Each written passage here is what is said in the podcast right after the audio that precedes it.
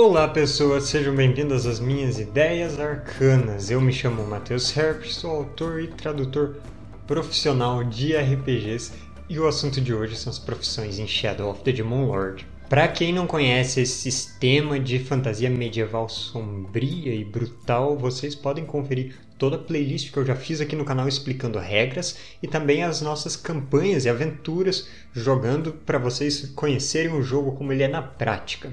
Além disso, sempre tem mesas de Shadow of the Demon Lord para os apoiadores do canal, confere o link aqui embaixo. Mas uma coisa que destaca Shadow of the Demon Lord de outros jogos medievais que usam o sistema D20, inclusive, é a mecânica de profissões no lugar de perícias típicas que você vai encontrar em outros jogos. E a grande diferença é a seguinte: Profissões são categorias amplas que descrevem o que a sua personagem sabe fazer e ainda dão indícios do histórico, do antecedente dela. Então, em vez de você ter uma coleção de perícias listadas como atletismo, acrobacia, arcanismo, intuição, enganação, furtividade, esse tipo de coisa, você pode, por exemplo, ter uma profissão criminosa chamada informante que talvez já te dê uma dádiva em testes relacionados com você obter informações escutando outras pessoas em segredo, o que seria equivalente talvez à furtividade em D&D, e também conversando com outras pessoas e tentando se passar por amigo delas, que poderia ser enganação ou persuasão,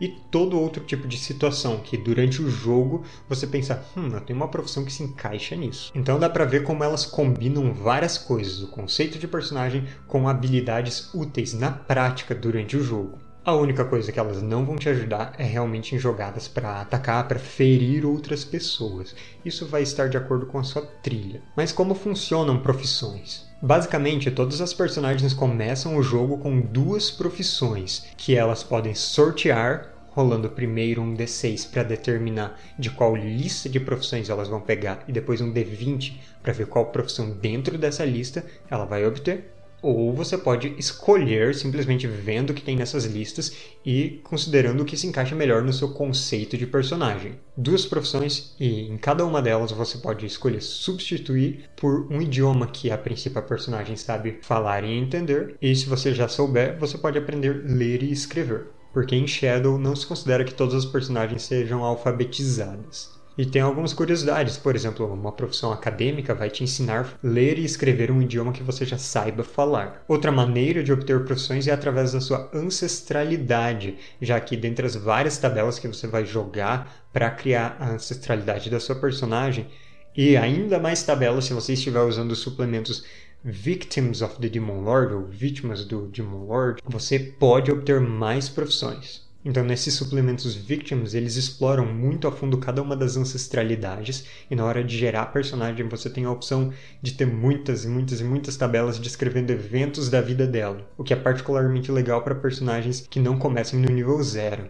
E nessa você pode acabar tendo muitas outras profissões. E conforme você avança de níveis, adquire outras trilhas de aprendiz, especialista e mestre, você vai adquirir novas profissões para sua personagem ficar cada vez mais completa. E isso inclusive pode ou não refletir as coisas que aconteceram na aventura. Mas em jogo, como você usa as profissões? Como eu já mencionei, em geral, você vai notar que uma situação que surgiu no jogo se encaixa numa área de especialidade de uma das profissões da sua personagem. Nesse caso, você avisa a pessoa que estiver narrando e ela vai te conceder uma dádiva na jogada. E a jogada vai ser de um dos atributos, força, agilidade, intelecto ou vontade, ou ainda de percepção. Outra opção é, caso você tenha uma profissão adequada, você nem precisa fazer a jogada. Então, as outras pessoas que não têm a profissão fariam a jogada, mas você mesmo não precisa. Considera que você teve um sucesso automático. E uma terceira opção é apenas permitir uma certa jogada, um certo teste para personagens que tenham profissões adequadas. Por exemplo, se estão estudando um assunto muito esotérico relacionado com os diabos e o submundo, talvez as personagens em geral não tenham nenhum conhecimento disso, mas uma personagem que tenha uma profissão religiosa ou uma profissão acadêmica de ocultismo, ela sim pode fazer o teste, ela vai ter uma chance de conseguir saber. Para outros personagens nem teria essa chance. Outro benefício que as profissões podem trazer são equipamentos que acrescentem no seu equipamento inicial ou caso você já esteja mais avançado nos níveis, que vão se somar a toda a gama de itens que seu aventureiro carrega. E você pode conversar com o narrador para que você tenha uma ou outra ferramenta específica relacionada à profissão que você escolheu. Ou ainda em um jogo mais livre, um que, por exemplo, não considera carga de munições também, você pode simplesmente assumir que a sua personagem carrega consigo, ou próximo a ela, as ferramentas e artifícios necessários para realizar a profissão. Então você nem precisa ficar anotando no inventário, porque a gente sabe que a sua personagem ladina vai estar sempre carregando um par de gazuas, já que uma das profissões dela é ser ladra.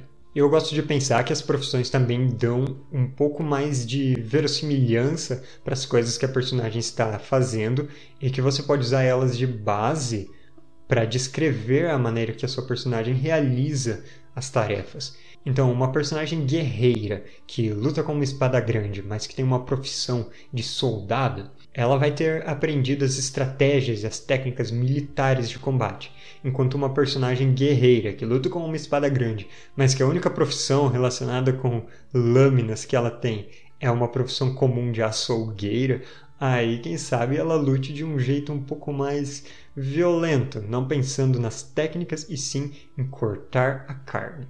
Já são maneiras totalmente diferentes de descrever uma personagem que seria igual a princípio, sem considerar as profissões. E quem por acaso já usou as regras de profissões e não se adaptou muito bem, pode querer mudar elas para perícias, para se familiarizar mais com RPGs mais comuns, tipo Dungeons and Dragons. E tem uma regra variante opcional no livro Poison Pages Forbidden Rules, ou Regras Proibidas, que traz várias regras em, seu, em sua totalidade, mas que essa regra de perícias especificamente substitui as profissões. Então você vai desconsiderar profissões, em vez disso vai ter perícias com ranks ou com graduações. As perícias serão coisas mais específicas, então, em vez da sua personagem soldado saber fazer várias atividades relacionadas com estratégia, com batalhas, com construir fortificações e com marchar por muito tempo sem ficar cansado, você, quem sabe, tenha uma perícia de saber, de conhecimento de batalha, outra perícia atlética, de resistência física e assim por diante. Então, perícias são mais específicas. E para cada graduação que você coloca na sua perícia, você vai ter uma dádiva a mais em tarefas em que ela se encaixe. Então você pode acabar distribuindo por várias perícias essas graduações que você obtiver, ou concentrando em algumas poucas para fazer uma personagem bastante forte, mais especializada. E a quantidade de graduações que você vai ganhar para colocar em perícias vai ser de acordo com as regras descritas naquele livro. Elas são um pouco complicadas e dependem do tipo de profissão que você adquirir. Elas se baseiam nas profissões na hora de adquirir, mas na hora do jogo você só usa perícias. E por hoje é só. Se vocês gostaram de mais um vídeo explicando regras de Shadow of the Demon Lord, curtam o vídeo, comentem aqui o que mais vocês querem saber do sistema e não se esqueçam de se inscreverem no canal. E caso gostem bastante do conteúdo daqui, vão no link na descrição no Apoia-se das Ideias Arcanas, que vocês me incentivam a continuar produzindo vídeos e ainda por cima podem participar de sessões de RPG inclusive Shadow of the Demon Lord. Por hoje eu vou ficando por aqui, então até mais e obrigado pelos peixes.